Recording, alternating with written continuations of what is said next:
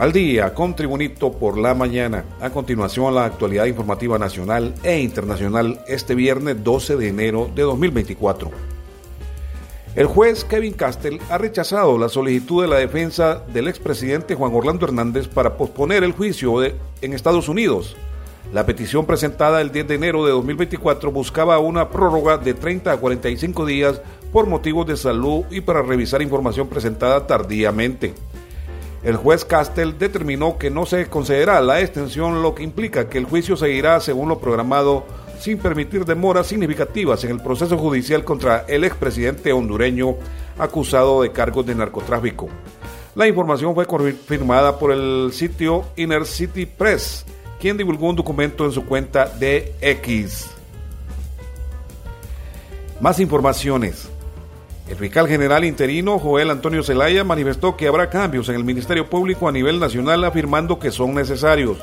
Asimismo, el fiscal interino Joel Antonio Zelaya indicó que él está revestido de la autoridad legal para llevar a cabo los cambios en la Fiscalía General de la República. Continuamos con las noticias. Personas que conocieron al estadounidense Gilbert Reyes Bermúdez, principal sospechoso de haber dado muerte a las tres jóvenes en Roatán, Islas de la Bahía, Caribe hondureño, tiene antecedentes penales por homicidio en Estados Unidos y ayer se supo que anteriormente hirió de gravedad a un isleño.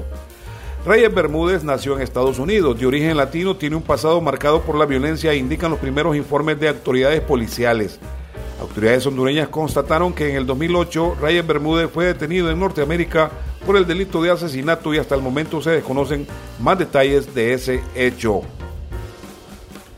También en las noticias desde Roatán, el gobernador de Islas de la Bahía, Hugo Varela Soler, informó que hay colaboración de los negocios y empresas donde el estadounidense Gilbert Reyes Bermúdez estuvo con las tres jóvenes que fueron ultimadas en Roatán para poder esclarecer el triple crimen por parte de las autoridades de investigación. Al mismo tiempo, el gobernador indicó que el principal sospechoso de la muerte de las jóvenes no tenía ninguna alerta para poder ser capturado o negarle la entrada o salida del país. En otras informaciones, autoridades de la Secretaría de Salud destituyeron al director del Hospital General San Felipe en Tegucigalpa, doctor Carlos Murillo. En las próximas horas estarían nombrando al reemplazo que asumirá las riendas del Hospital San Felipe. También en las noticias nacionales, uno de los vicepresidentes del Congreso Nacional que fue citado en los tribunales para este 16 de enero porque está querellado por calumnia grabadas por haber utilizado medios de publicidad contra la legisladora del Partido Nacional Lisi Matute Cano. Se trata del diputado oficialista Fabricio Sandoval, quien debe presentarse a la audiencia el próximo martes 16 de enero en las instalaciones de la Corte Suprema de Justicia. De acuerdo con la citación judicial, el congresista Sandoval debe comparecer en audiencia de conciliación el martes 16 de enero a las 10 de la mañana.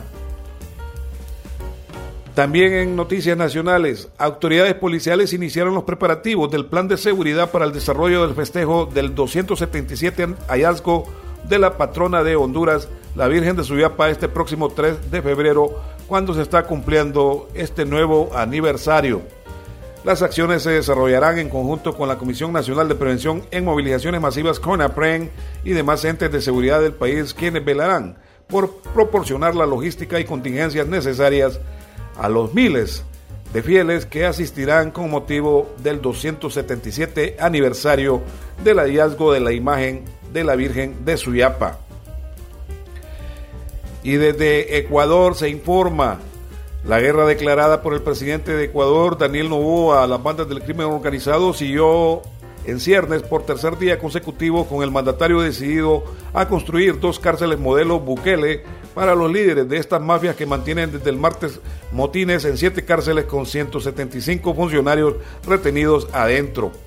En las calles aún persiste el temor a nuevos atentados y actos violentos como los ocurridos el martes que incluyeron el secuestro y asesinato de policías, el estallido e incendio de automóviles y el asalto armado a un canal de televisión en la ciudad de Guayaquil.